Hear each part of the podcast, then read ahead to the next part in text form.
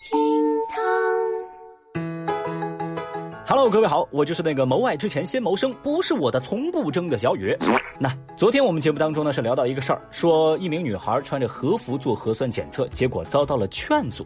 这事儿呢，在我们昨天节目的评论区里也引发了大家的讨论。比如这位喜马 ID 叫幺五零，然后尾号是 MBQ 的这位朋友，他就说啊，人家小女孩是出于防疫的要求被劝阻。哎，有些人呢就来劲了，志愿者是出于防疫的要求才劝阻女孩回去换衣服。嚯呀，没想到啊，网上有些人看着就来劲儿，又不是刻意穿着和服来践踏中国。疫苗，哎，有些人呢，真的是爱国是好事儿，但千万别矫枉过正喽。哦，是的，我觉得这位朋友说的非常有道理。另外，喜马 ID 叫 Luna 二二二的这位朋友也说了。啊，关于穿和服这事儿，他觉得呢，核酸检测志愿者做的是对的，网友不该随便给人扣帽子。但是呢，员工把和服穿在公共场合，也确实会伤害大家的感情。可能有人会觉得说，不就是一件衣服吗？但是这位朋友认为，民族服饰后面承载的是民族文化和精神，所以说啊，不是说不能穿和服，在特定的场合你随便穿，但是在公共场所这么穿出来，然后做核酸检测，他也认为无法接受。还有啊。这位喜马 ID 叫载着名人的梅利号就跟大家科普说，和服是三国时吴国的服装传到日本去的。就在日本呢，这和服也称作吴服。所以说啊，在网上骂别人的那些网友啊，应该好好了解一下真相，别动不动抓着能骂的东西就一个劲儿的骂。不得不说啊，小雨必须要为我们的听众点一个赞。哇，大家这素质、这觉悟，我甚至觉得自己在你们面前做节目，嗯，有点心虚啊。微博三百零二万人关注，男子与亲外甥谈恋爱被骗一百多万。说最近啊，浙江台州沈先生经他的外甥张兵介绍，添加了一个女孩艾巧的微信。两个人恋爱之后呢，这个艾巧啊就向沈先生借了二十多万，沈先生呢就委托外甥张兵代为收款。张兵却称这钱被冻结了，还介绍了一位郑警官，说你找郑警官，这事儿能解决。沈先生就先后向这个所谓的郑警官打款五十六万六，但问题还是没解决。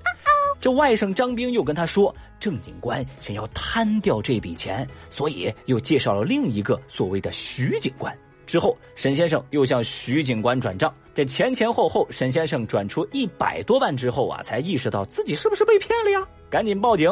后来经过民警调查，那所谓的女孩艾巧，这个郑警官还有徐警官，都是沈先生的外甥张兵所假扮的。目前，这张兵因涉嫌诈骗，已经被警方刑事拘留。我天，一人分饰多角，这外甥那可真敢啊！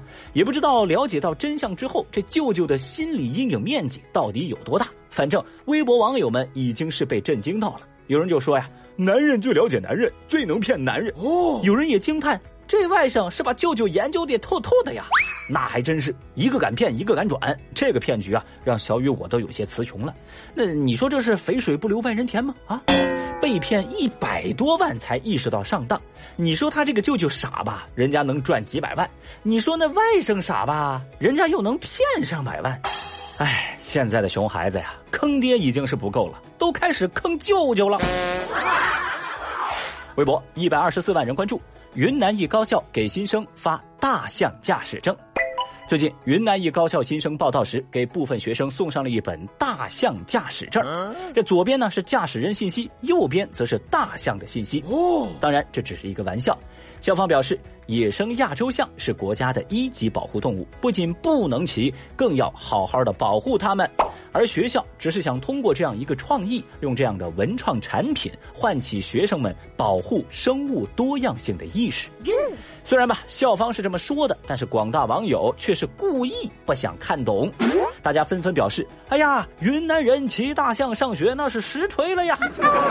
紧接着，全国各地的网友就在相关微博评论区开启了日常的凡赛。比如啊，东北的朋友就说了：“嘿，我就想知道咱东北虎驾驶证啥时候发呀？”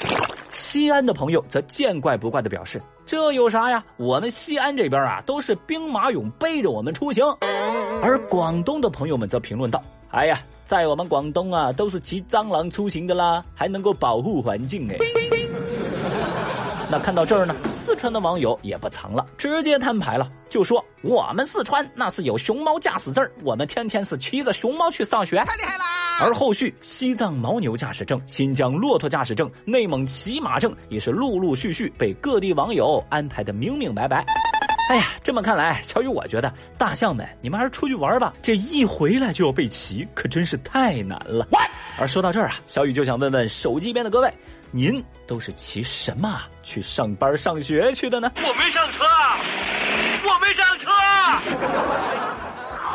微博二百五十一万人关注，三男子偷手机后进派出所送还，还求表扬。说最近陕西西安一名受害人报警称自己的手机被偷了，那民警通过调查就锁定了三名嫌疑人，正准备进行抓捕的时候，戏剧性的一幕出现了。这三位嫌疑人呢，主动来到了派出所，他们说自己是捡到了一部手机，现在来派出所上缴，还给民警提要求，说希望失主能对他们三个拾金不昧的行为啊进行一次表彰。呵，这民警叔叔听了之后啊，非常的感动，当场就送出三。副手铐和包吃包住的整洁住宿，奖励给这三位拾金不昧的好心人。呵，这就是啪的一下，很快呀，这就铐上了，要好好反思。关键呢，小雨我在想啊，这得是什么样的小偷呢？偷了东西还想被表扬啊？可能这仨人也没想到，来自警察叔叔的报恩居然如此的直接高效。偷了东西，发现不妙，趁机想玩个反客为主，想要表彰。你别说啊，这个思路呢，确实挺清奇的。对此，有网友就表示说：“哎呀，可以理解嘛，反正都八月了，是该冲击一下年度沙雕新闻排行榜了。”有人则是非常困惑的提问说：“这仨人算是自首吗？”我不能想象。还有网友则是总结道：“我看刑，刑是刑法的刑，很可靠，靠是手铐的铐，有盼头，判是判罚的判。”都说三个臭皮匠赛过诸葛亮，小雨相信三位当中想出这个返还主意的人呐，已经被暴打一顿喽。喊他！说起来，这仨小偷啊，虽然心理素质不错，脑子转的也挺快，但是错了就是错了。要知道，只有好好做人才配得上好名声。微博一百一十七万人关注，贵州男子偷槟榔成瘾，一年作案二十一次。说最近，贵州贵阳犯罪嫌疑人杨某再次因偷窃槟榔被警方抓获。据民警介绍，杨某曾在一五年、一七年、一九年因盗窃大量的槟榔三次被公安机关处理，而二零二零年十月至今，杨某共作案二十一起，涉案金额达到两万。目前，这杨某已经被刑事拘留。各位，您来算算，二十一次两万块钱，就是平均一次偷一千块的。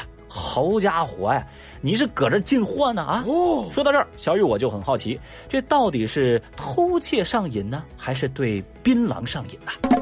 俗话说，槟榔加烟，法力无边；头孢配酒，说走就走。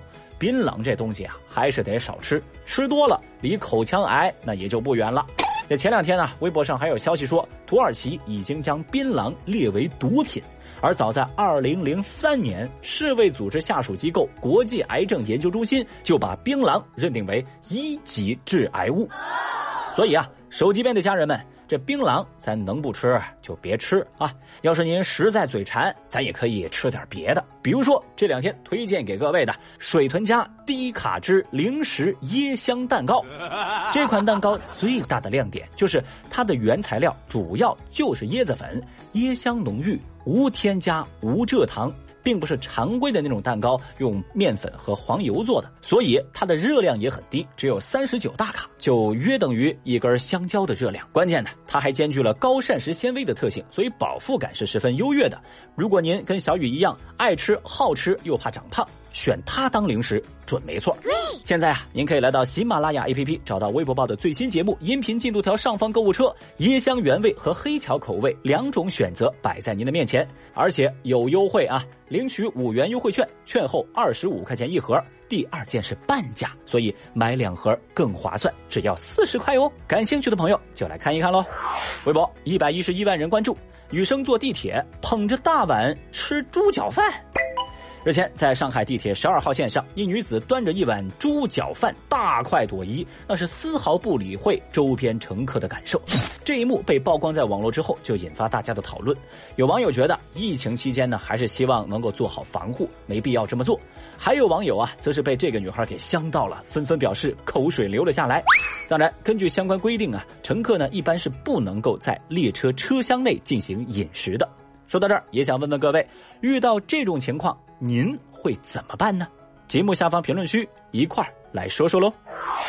好啦，以上就是今日份的厅堂微博报，解锁更多互动姿势，欢迎来喜马拉雅 APP 微博报的评论区活捉小雨哦，又或者来新浪微博找我玩耍。明天我们再聊，拜拜。